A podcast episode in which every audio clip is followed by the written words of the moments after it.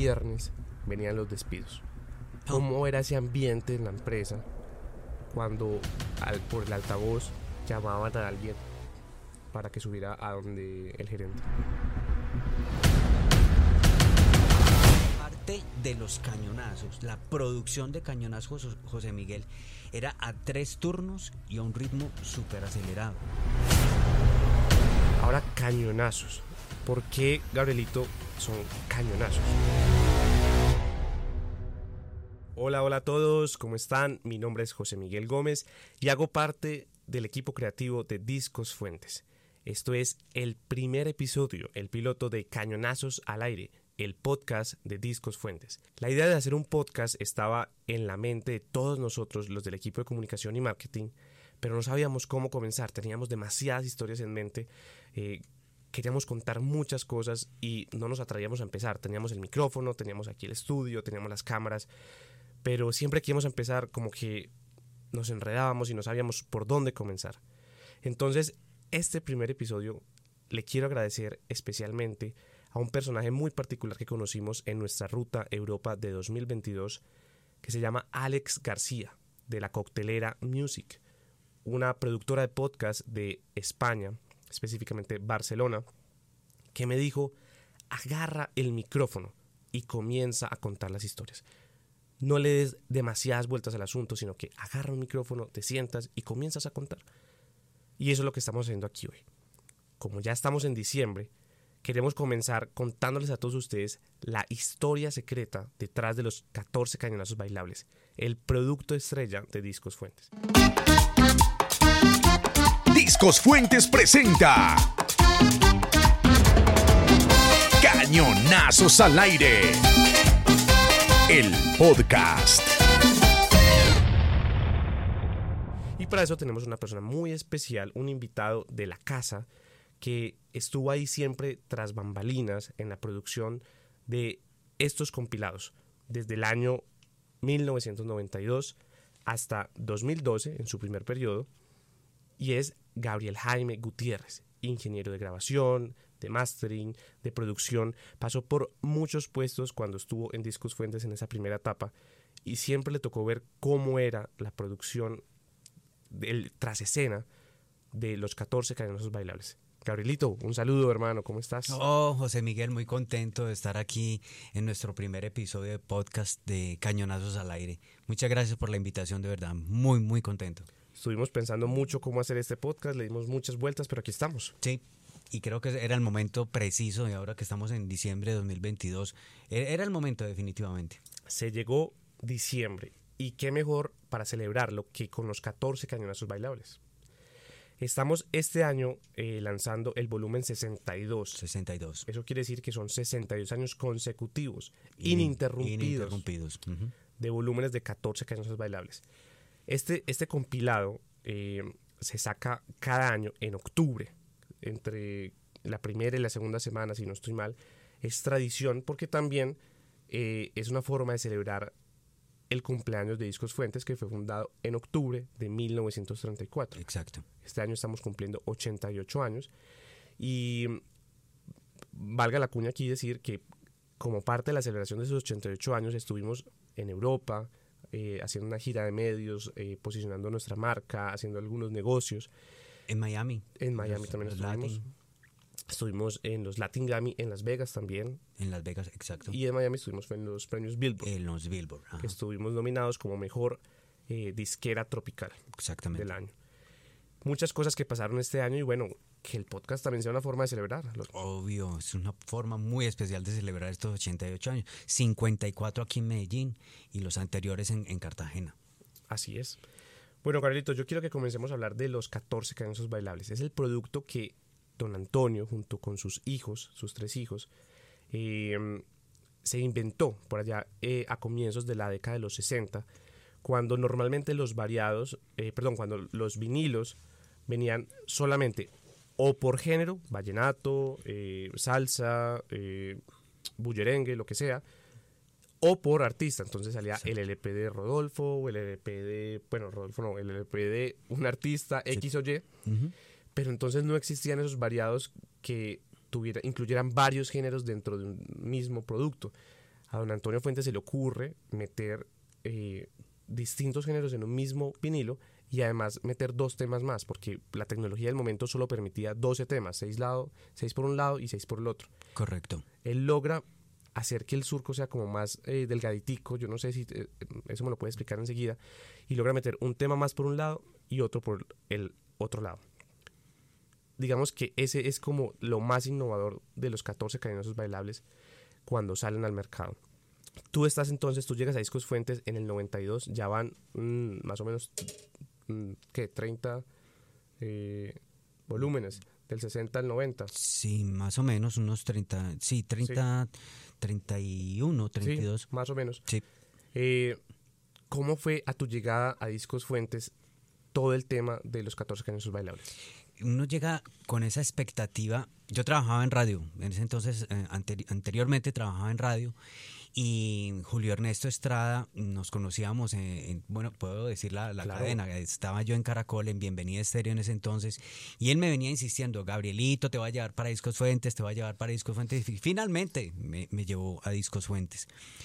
Eh, Estamos historia- hablando de Fruco, ¿verdad? Sí, Julio Ernesto Estrada Fruco, claro que sí. Él me lleva a Discos Fuentes y pero ya enfocándonos directamente con, con- con lo de Cañonazos, uno con esa expectativa, cómo grabarán eso, cómo harán los casetes, eh, el, CD estaba apenas como en el inicio, y entra uno a ese espacio gigante donde hay, una caldera enorme, la caldera produce un calor impresionante, pero era muy importante para poder generar ese calor y hacer las hostias, como las llamo yo, que ahorita pues eh, haré como la- la estructura de cómo venía desde un principio. Era un área de alrededor de 1.600 metros cuadrados con varios eh, eh, empleados haciendo eh, ese- esa labor. Al frente se encontraba el, estudio de video, al frente de la, de la, de la fábrica, que era en la carrera 50 51 con, con 13, al frente de Leonisa. Y allá se hacía toda la materia prima.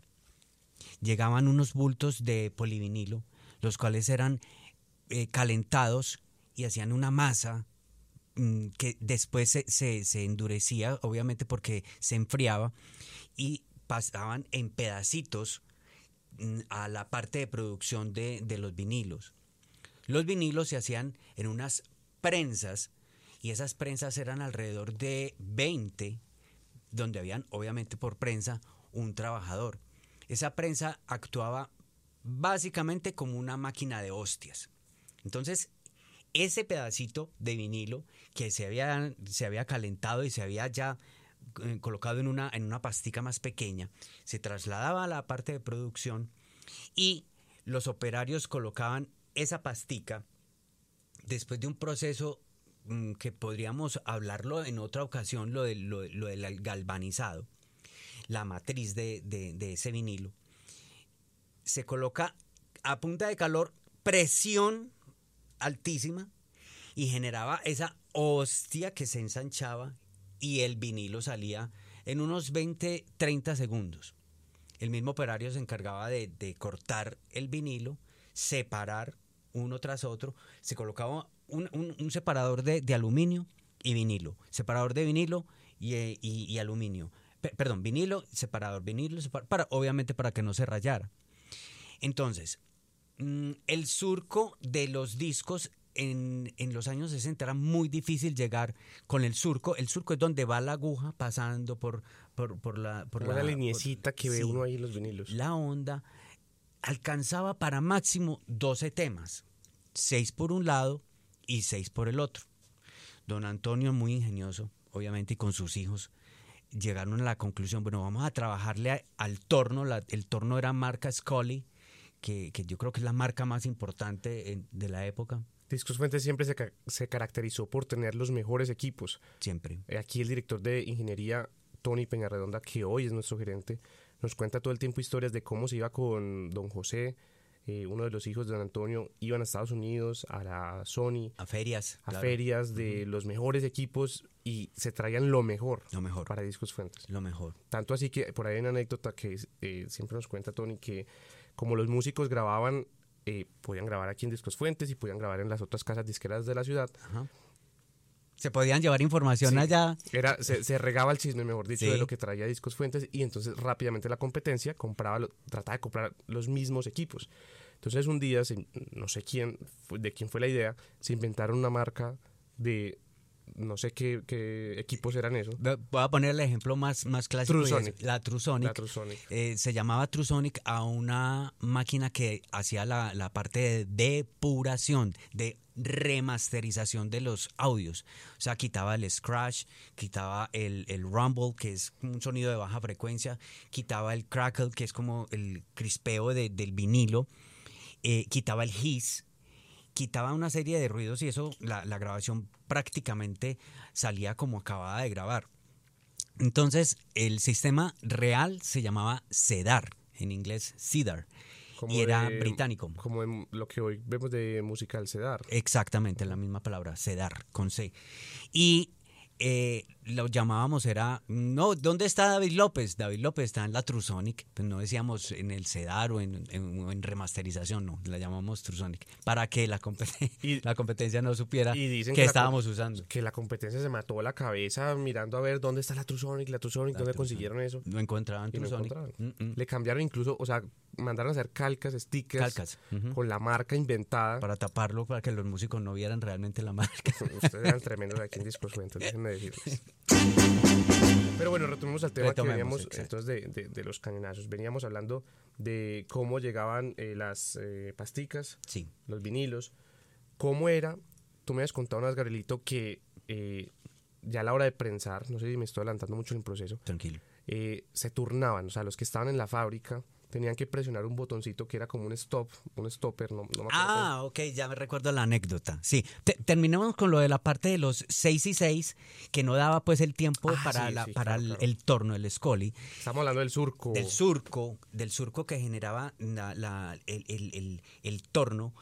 Entonces, las- eh, para que nos, nos demos a entender más claramente, entre disco y disco debe haber una separación para que la aguja, si vos vas a colocar el primer tema, vaya acá, o si quieres pasar al tercero o al cuarto, y ese surco no daba sino para seis temas.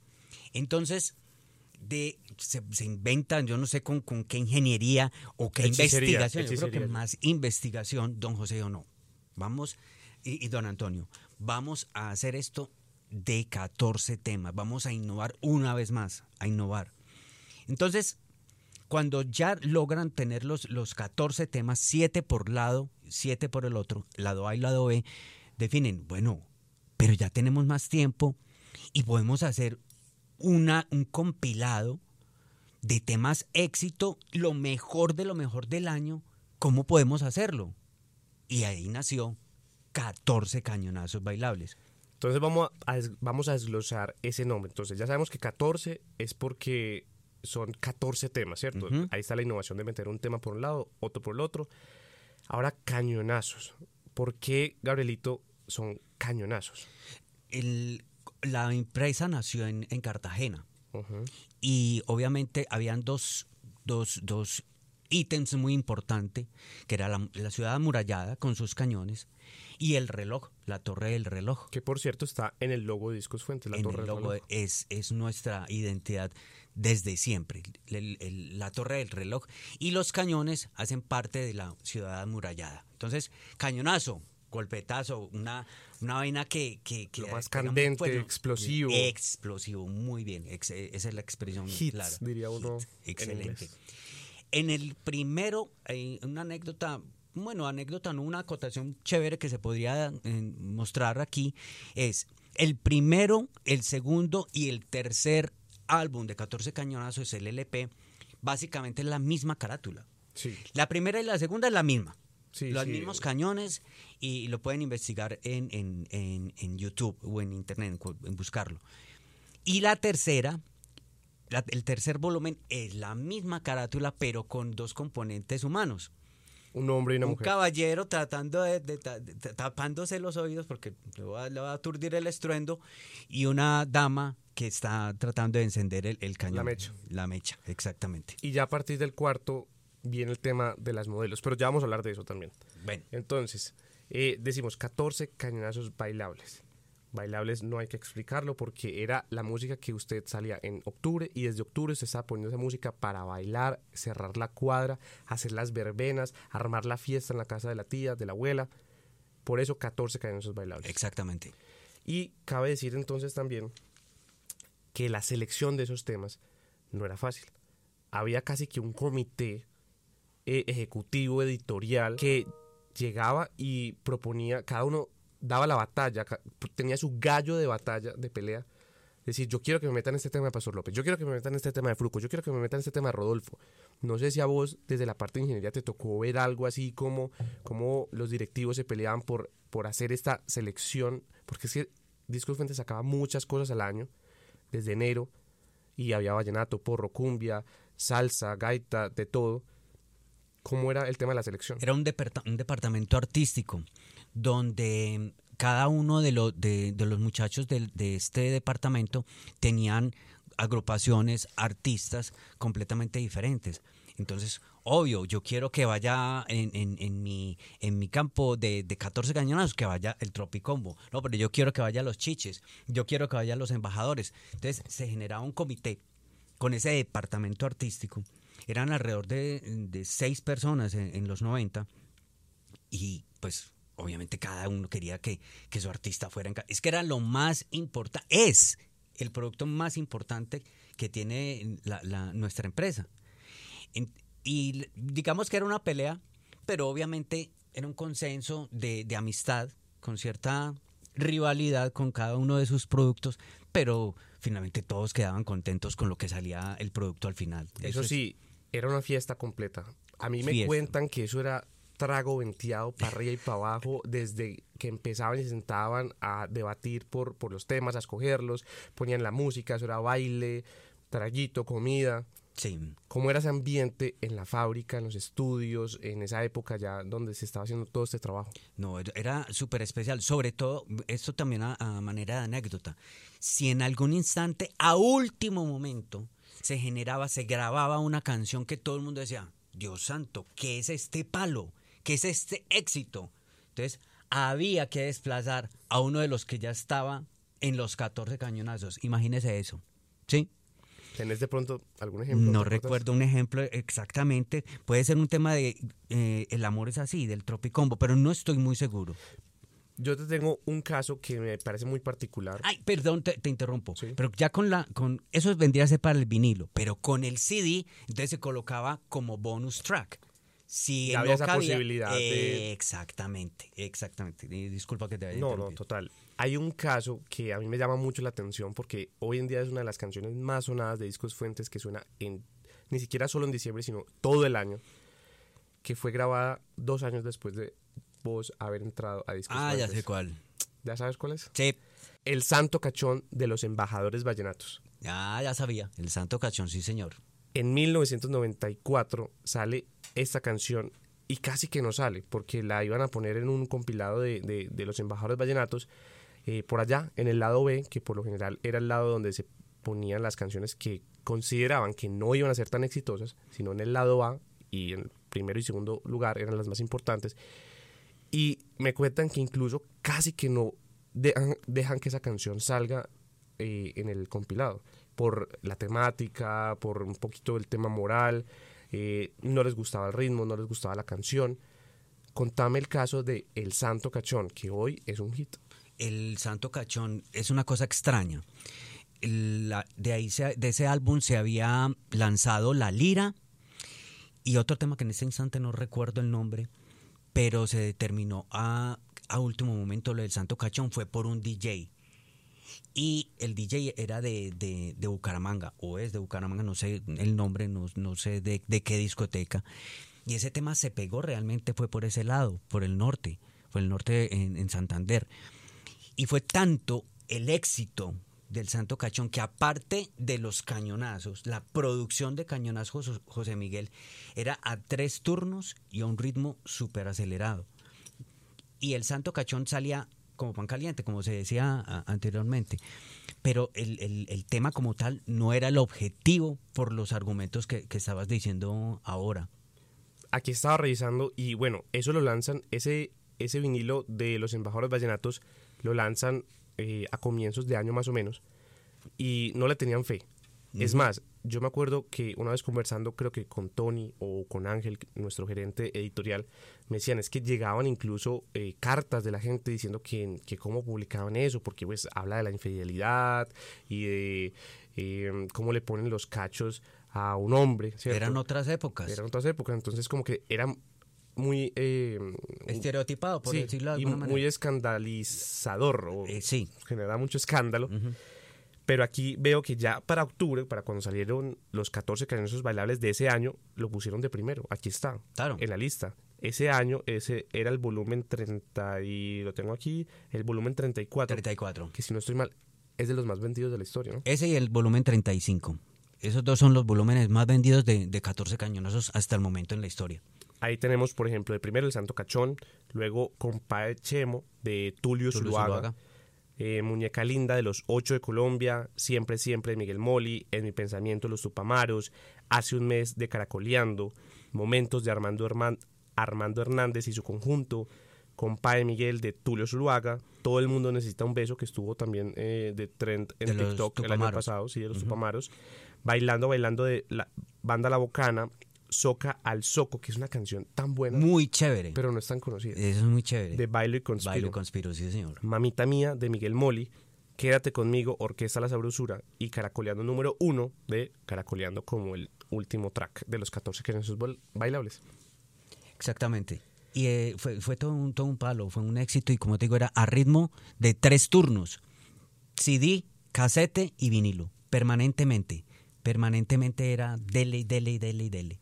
Bueno, ahora sí lleguemos a ese momento donde eh, estaban todos los operarios, llamémosle así, los que estaban con las máquinas eh, ahí en la fábrica, en la producción de los vinilos, ahí al soco dándole, dándole, dándole toda la noche.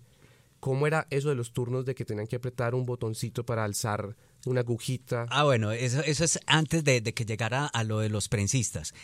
El, el ritual que se hacía normalmente caía un viernes. Entonces ese viernes nos reuníamos eh, las directivas de, de- de la compañía, lo- el departamento artístico, los ingenieros de grabación y decíamos, bueno, el ritual es el siguiente, vamos a tener comidita, una tomadita y vamos Una a celebrar- pequeña, o sea, una- algo, una cosa algo sencilla, tranqui, algo tranqui. humilde, Sí, una no, cosa muy humilde. Una cervecita para cada uno. Entonces, en el, en el torno, para hacer los, la, la matriz del, del vinilo, lo que hacíamos era el ritual de que cada uno fuera partícipe de esa producción. ¿Cómo?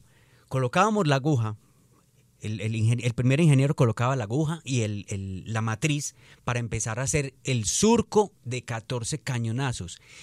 Entonces, la separación entre disco y disco, el ritual era que cada uno oprimiera un botoncito el cual hacía esa separación de surco y que pudiera cada uno decir, "Um, yo participé de ese primer cañonazo del año, pues.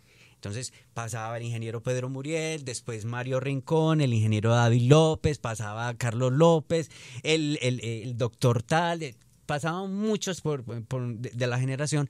Entonces hacíamos parte de ese primer cañonazo.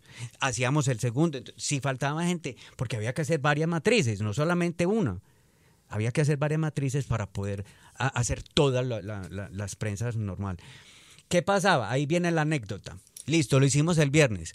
Como ya estábamos tragueaditos y sabrosos, Como entonaditos. pues. Entonaditos, Sí, exactamente. normal, pues. había que repetir de todas maneras. El lunes había que repetir eh, eh, la matriz porque se cruzaba el surco, dejábamos pasar más de tres segundos o menos de tres segundos entre disco y disco, pero era muy chévere. Ese ritual se, se disfrutaba realmente, José Miguel. Entonces, vamos a ver si te, si te entendí bien. Eh, salía como un disco madre, por así decirlo. Y ese era el que tenía que quedar perfecto. Perfecto, sí. Para que ya luego con ese disco se hacían como las copias. Las copias, sí, señor. Ya era sino ta, ta, ta, ta. en copiar. otra oportunidad muy chévere que podamos hablar al respecto, porque esa es otra magia, hacer realmente el, el- el- el vinilo con todo el proceso anterior de galvanoplastia, que lo, lo explicaremos en otra oportunidad. Genial, José Miguel, claro que sí. Eh, hablemos de las portadas, porque esa era otra producción, aparte, editorial, gráfica, fotográfica, de modelos. Eh, hay que decirlo, las, las mujeres han sido parte fundamental de la historia de los 14 cañonazos. Sí, Eso era algo que era la estrategia comercial, no solo de don Antonio Fuentes, sino de la época. Sí. Se utilizaba siempre el concepto femenino de sensualidad para vender la música. Era algo que conectaba directamente con el trópico, con el mar, con la sabrosura. Casi todas las modelos, si no estoy mal, eran extranjeras. Mm, Sí, y, normalmente al principio era de, un, el, vestido de baño era de una sola pieza, ya después vinieron los, los bikinis y eso generaba cierta polémica que de una u otra forma también generaba mercadeo positivo. Entonces fue una estrategia muy bien llevada, supongo, supongo yo, porque en ningún momento se, se llegó a mostrar un desnudo. No era algo eh, sugestivo. Hay una bien. portada que, que es, sí es un desnudo, pero, o sea, que es más bien sugestivo, es decir, no tiene ropa. Yo les quedo debiendo eh, el volumen. Es realmente una construcción, eh, un, un montaje, un encuadre muy bien logrado, Sí. eh, que sí representa la, la, la estrategia comercial de la época. Y una vez hablando con una persona, eh, era un diseñador, me decía, yo quisiera hacer un estudio gráfico de, la portada, de las portadas de los cañonazos, porque ahí está también la historia de, no sé, el, el concepto gráfico de, de estas portadas. Lo que tú decías, ahí podría ver uno la evolución casi que de la moda también, como Sí. al principio eh, los vestidos de baño eran un poco más eh, cubiertos. Hay unos que tienen también eh, vestidos, no solamente vestidos de baño, sino como eh, prendas, eh, faldas, eh, camibuzos, blusas. Y se podría hacer también un análisis de, de- de la evolución de la moda. Ujú, Total, total que sí. Pero ya sí, ya en los años 90 ya se fueron destapando un poquito más y el, y el bikini generaba más controversia. Pero sí, fue una identidad que, que, que- que tuvo la, la empresa. Y yo creo que la- la- el 14 Cañonazos de este año tiene unos modelos muy importantes en el álbum, pero son deportistas y se está generando otro, otro concepto en la parte femenina. Exacto, aquí se, este año se quiso... Una eh, exaltación. Exacto, un, un homenaje a las mujeres futbolistas, aprovechando que estábamos en el contexto mundialista del Mundial 2022 en Qatar. eh, y aunque no clasificamos, Gabrielito, este año, eh, queríamos representar a la mujer eh, deportista. Y lo que lograron la- las niñas de la sub-17 fue genial y fue Increíble. acorde, pues en- enca- encajó perfectamente. Eso nos ayudó mucho, sobre todo para la estrategia de posicionamiento y de, de distribución del álbum, de promoción del álbum. Gabrielito, volvamos a las historias porque no puedo dejar de contar esta historia que conversamos una vez vos y yo tomándonos un café. Estaban, ahí sí creo que los chiches grabando en los estudios con Pedro Muriel, Mm, el de Muriel. Pedrito, claro que sí. Eh, la anécdota de, de- de muchacha encantadora. Sí, esa canción que muchos conocen, la pueden escuchar aquí, tiene una historia muy particular que pasa desapercibida. Sí, normalmente Y fuiste pasa tú el que se dio cuenta, ¿cierto? Sí, estábamos. ah, Ya Pedro, ya se había hecho la grabación y Pedro estaba, era, eh, Pedro Muriel estaba en, en mezcla, en el estudio de- de- de mezcla. Y pasé a saludarlo. Y estaba sonando, ay muchacha encantadora que tienes. tara". Y en la parte donde dice, quiero ser un Miguel Ángel con pincel en mano y hacer de ti una Mona Lisa. ta, ta, ta, ta, ta, ta, ta, ta". Le digo, Pedro, un Miguel Ángel y hacer de ti una Mona Lisa. Muy bonita la canción. Digo, sí, excelente. Pero es que Miguel Ángel no pintó la Mona Lisa. La pintó fue Leonardo da Vinci. Ah, ma- ya eso quedó así. Ya no se puede hacer nada. No, y de hecho no se puede hacer nada. Entre comillas, no se puede hacer nada. Primero porque, por- por- porque era una premura sacar ese producto que era genial, eh, es genial.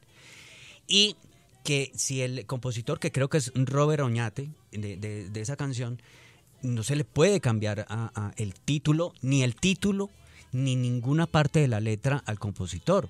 Eso es sublime para él. Eso no se, eso es, no, es inamovible. Ahí no hay nada para hacer. Pero Mire, hoy por hoy se cuenta como una anécdota, pero no, no, no, eso pasó, pasó, pasó, pasó, pasó desapercibido. Y yo creo que mucha de, de- de la gente que nos está escuchando ni siquiera se había percatado. No. Escúchenlo, muchacha encantadora de los chiches vallenatos. Uno canta esa canción a grito herido sin vergüenza. Uno no se sonroja ni siquiera cantando eso con esa imprecisión histórica y artística.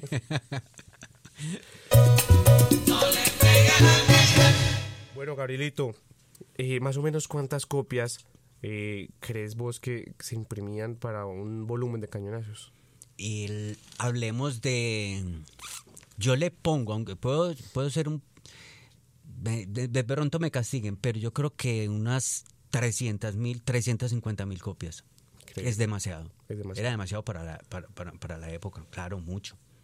Bueno, Gabrielito, llega el 2012, luego de 20 años de estar en la empresa. ¿Y qué pasa? El 2012 marcó un hito para muchos en, en- en la empresa porque desde mediados de 2000 la piratería en Internet generó un desgaste no solamente para Discos Fuentes, para toda, Toda- la, toda la industria discográfica. toda, fue tenaz. Y de muchos empleados que éramos, éramos más de 300 empleados, se, empezaron, se empezó a desgranar la mazorca y obviamente no todos podían eh, quedar. Continuar. Continuar, claro. obviamente. Además de que ya estábamos haciendo ese paso, la transición de las plataformas digitales, poco a poco. Pero muy poco a poco, porque ya de ahí siguieron fue las USB, em, la demanda de, de- de- que tuvo Napster, en fin. Y eso que en las en la- lo que casi nos, nos, nos destruye, que fueron la, que fue Internet, Napster, en fin, la, la- los peer-to-peer, casi nos destruyen por la piratería, hoy por hoy nos genera una tranquilidad, no solamente a, a Discos Fuente, sino a la industria disquera. Porque las plataformas digitales nos dieron ese motor y esa, ese, impulso para renacer y, y convertirnos en, en una fortaleza mayor hoy por hoy, considero yo, José Miguel. Eh, absolutamente, eso es lo que hoy, digamos, está moviendo la industria y sobre todo por las disqueras. La, monetización en, en las plataformas, YouTube específicamente para la, la parte de video y los podcasts como este que estamos realizando para Spotify. Genial. Así es, Gabrielito, esta, esta crisis eh, impactó a toda la industria y entonces tú decías, bueno, cada viernes venían los despidos. ¿Cómo era ese ambiente en la empresa cuando al, por el altavoz llamaban a alguien para que subiera a donde el gerente? Eso, nosotros a los altavoces los llamábamos los tarros. Y al principio fue muy tensionante porque no, un- uno no estaba preparado para esa situación, José Miguel. Y el primer viernes que empiezan a llamar a la gente, cada uno, Dios santo, seguiré yo, seguiré yo, seguiré yo. Pero llega un momento en que realmente vos mm, creas conciencia de que en cualquier instante puede, puede, puede ser el siguiente y ya decís, bueno, ya no es qué voy a hacer, sino cómo lo voy a hacer. Eso es algo que tiene que pasar. Pasa, llega, pero la vida continúa. Y mira, hoy por hoy estoy de nuevo en, en- en la empresa y es genial. Esto es una familia impresionante, pero ya ¿Cómo fue ese día cuando te tocó a ti el turno? fue muy, muy, no chistoso, pero yo iba también con el presentimiento. Y decía, "Ay, hoy va a ser, es muy probable que Hoy me a ser". toca a mí. Y yo estaba en, en- en gerencia de mercadeo, conversando con la secretaria cuando por los tarros, lo que ahorita comenté, los tarros, los, los altavoces, Gabriel Jaime Gutiérrez y Carlos David López, por favor pasar a gerencia. Miré yo y le dije a la secretaria, hoy fue. Y efectivamente, fue algo ya normal, por así decir. Pero, pero sí, de- genera dentro de tu corazón y tu mente una cosa muy tenaz. Pasan dos o tres días y ya, normal, José Miguel.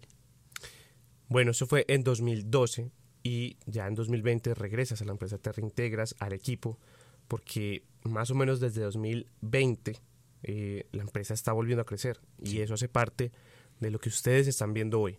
Tenemos un gran equipo de comunicación y de marketing, de digitalización, que es el proceso que Gabrielito está llevando ahora, que son todas esas cintas que quedaron allí guardadas y que nunca se digitalizaron para ser distribuidas en las plataformas digitales. Cuéntanos brevemente cómo es ese proceso. Ese proceso se vino haciendo hace muchos años en compañía de Carlos David López y David, eh, no recuerdo el apellido. Orozco. Orozco, David Orozco, dos ingenieros fantásticos que lograron una, una labor impresionante duran- durante tantos años y yo los estuve acompañando en estos dos últimos años. Ese proceso de limpieza, de depuración. eh, De rescate. de rescate, porque es que lo que nosotros tenemos son literalmente tesoros, José Miguel. Encontrar unas joyas que uno dice, por Dios, eh, el ejemplo claro, Rodolfo Aicardi, que normalmente lo hemos visto como tropical, y no, no cambiando el género, porque eh, al hablar de Rodolfo cantando salsa, uno dice salsa. Salsa. Salsa es tropical, pero yo nunca había escuchado a Rodolfo. No, chucu cantar chucu. Rodolfo chucu y encontramos temas de salsa y tema, dos temas, uno creo que se llama La, la Secretaria, de Rodolfo Icardi en vallenato, vallenato clásico, o sea, caja, guacharaca y acordeón. No, increíble, increíble. Fueron 25 mil cintas digitalizadas y a partir de, de este mes de diciembre de 2022 ustedes van a poder empezar a escuchar estas canciones que vamos a ir liberando en las plataformas digitales. Exactamente.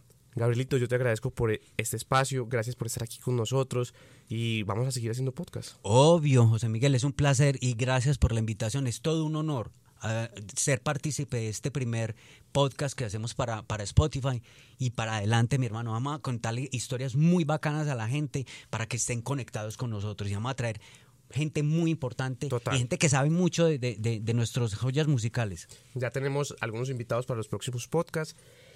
Díganos a quién les gustaría que entrevistáramos. Escríbanos a nuestras redes sociales. Tenemos Instagram, Twitter, TikTok, Facebook principalmente. Y eh, vayan y coméntenos a quién les gustaría que trajéramos aquí para conversar o qué historia les gustaría que tratáramos aquí en Cañonazos al aire. Cañonazos al aire. El podcast.